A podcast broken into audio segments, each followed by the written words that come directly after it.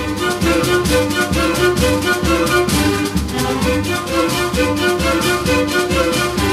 Olá, meu amigo, olá, minha amiga, compadre, comadre, gente boa, tudo certo por aí? Hein? Como é que vai a luta? Olha, por aqui segue tudo tranquilo também, né? Por isso estamos chegando mais uma vez, né? Aqui na sua casa, no seu local de trabalho, é trazendo para você, para sua família também, mais uma nova edição do programa O Homem e a Terra, serviço de comunicação do Instituto de Desenvolvimento Rural do Paraná e a Par Emater.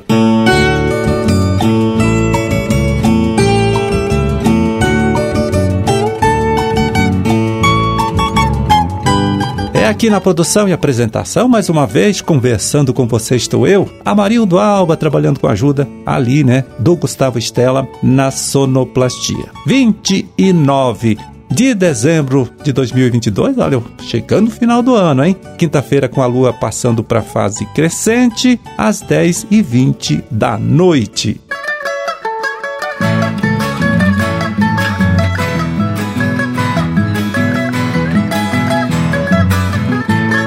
Bom, e a gente começa aqui, olha, lembrando que desde o último dia 1 de novembro, né, está em vigor aqui no Paraná o defeso da piracema, é, que tem como objetivo proteger os peixes nativos nesse período em que eles estão se reproduzindo, estão desovando.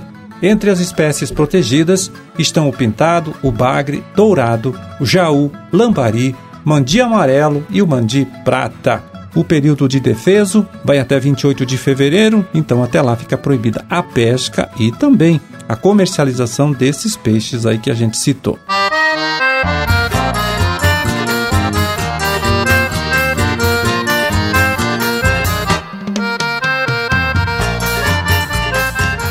Pois é, produtores aqui do nosso estado, né, avançam devagarinho, mas estão avançando aí na colheita da nova safra de feijão. Por isso, agora, a gente chama aqui a participação do agrônomo Germano Cusdra, coordenador estadual do projeto Grãos, aqui do Instituto IDR Paraná.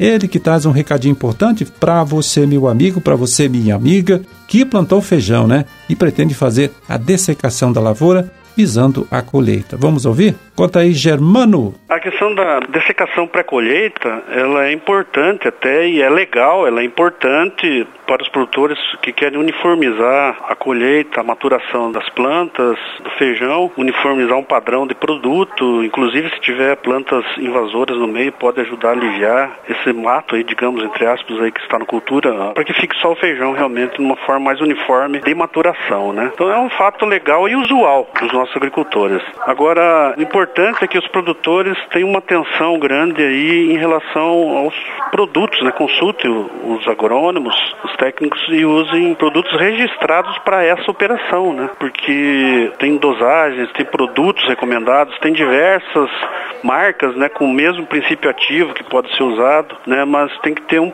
procedimento correto aí do momento de aplicar esse produto, da dosagem e o produto que é recomendado. Já se ouviu falar de usar glifosato, por exemplo, para dessecar feijão, né? A gente aqui nos últimos dados que nós temos do Ministério aqui no estado do Paraná, a gente já percebeu que não está acontecendo isso mais, né? Pelo menos no último contato que a gente teve com o Ministério, né? Então, o glifosato é um, é um produto que não tem registro, não pode usar. Ele é usado para dessecação de lavouras, pré-plantio, né? Para fazer o manejo para o plantio direto e também usado para controle da erva daninhas nessas culturas que são geneticamente modificadas com resistência ao glifosato para ser usado nos momentos corretos também é, recomendados para manejo das plantas daninhas, né? Então, pro feijão, para ele pode ser usado, claro, antes do plantio, no manejo da cobertura verde ou para o plantio direto, né? Mas na dessecação não. Então, nós temos vários produtos que podem ser usados e que o produtor pode usar dessa ferramenta. Por quê? A gente alerta isso, né? Porque o feijão é um produto que é consumo in natura, né? Ele não passa por um processo industrial de beneficiamento do grão, né? Ele passa simplesmente por uma limpeza e uma seleção e empacotamento e vai para o consumidor. Então, nós temos essa preocupação, emitimos já uma nota técnica é, de orientação sobre isso, né? Uma nota técnica conjunta, né? Das entidades é, vinculadas à cadeia produtiva, né? De orientação e a gente reforça todo ano aí, junto às nossas atividades de assistência técnica e difusão de tecnologia para que os produtores se atentem a isso, né? Porque às vezes tem desconhecimento e acabam fazendo uma coisa que pode prejudicar tanto o produto como até a sua produção. Nós temos aí as entidades que fazem amostragens aí de fiscalizatórias e às vezes pode levantar algum resíduo aí e o produtor ser prejudicado aí até com interdição da sua produção. Então, existe, é uma prática perfeita, usual, mas deve ser usada com cuidado, com recomendação dos profissionais,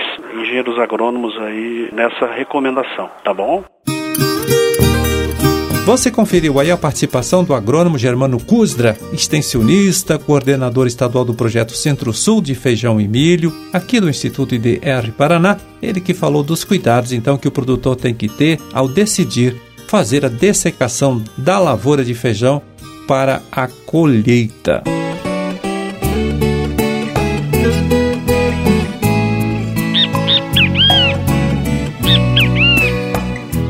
Pois é, com o abrandamento aí da pandemia do novo coronavírus, o projeto Caminhadas é, na Natureza, aos pouquinhos, viu?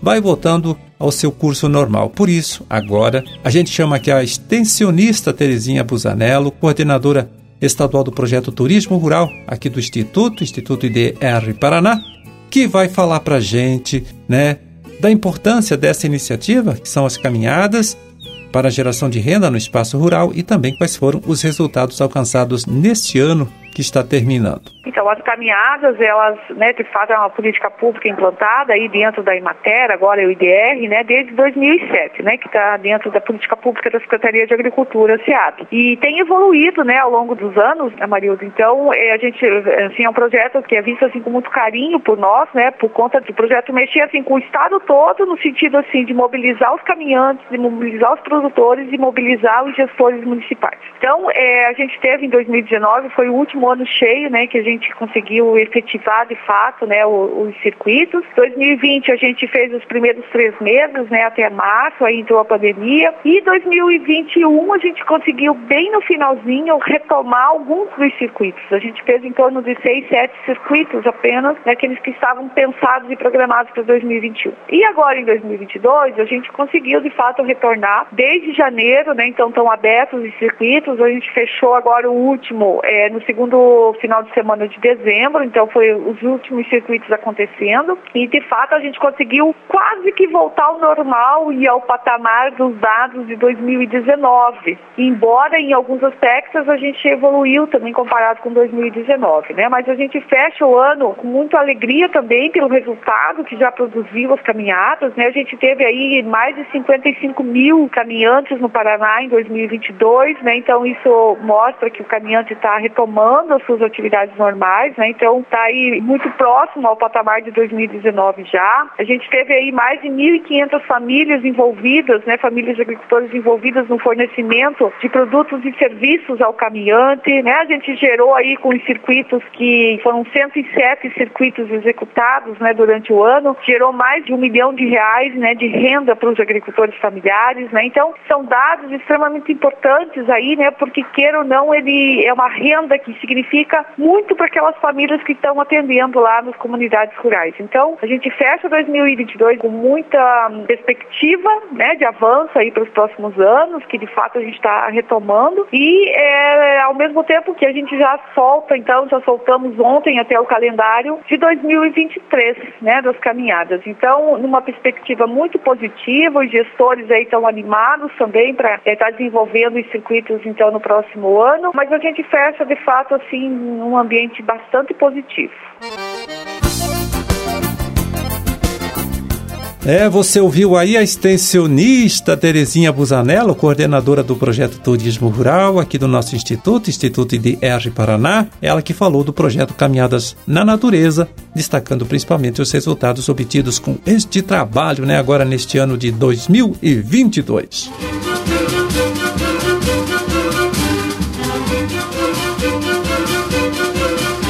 Bom, era esse, olha só o recado que a gente tinha para hoje. Vamos ficando por aqui desejando a todos vocês aí uma ótima quinta-feira e até amanhã. Né, quando a gente estará aqui de volta mais uma vez nesta mesma emissora, neste mesmo horário para trazer até você, né, para sua família também, uma nova edição do programa O Homem e a Terra. Um grande forte abraço, tá, para todo mundo aí. Fiquem com Deus e até lá.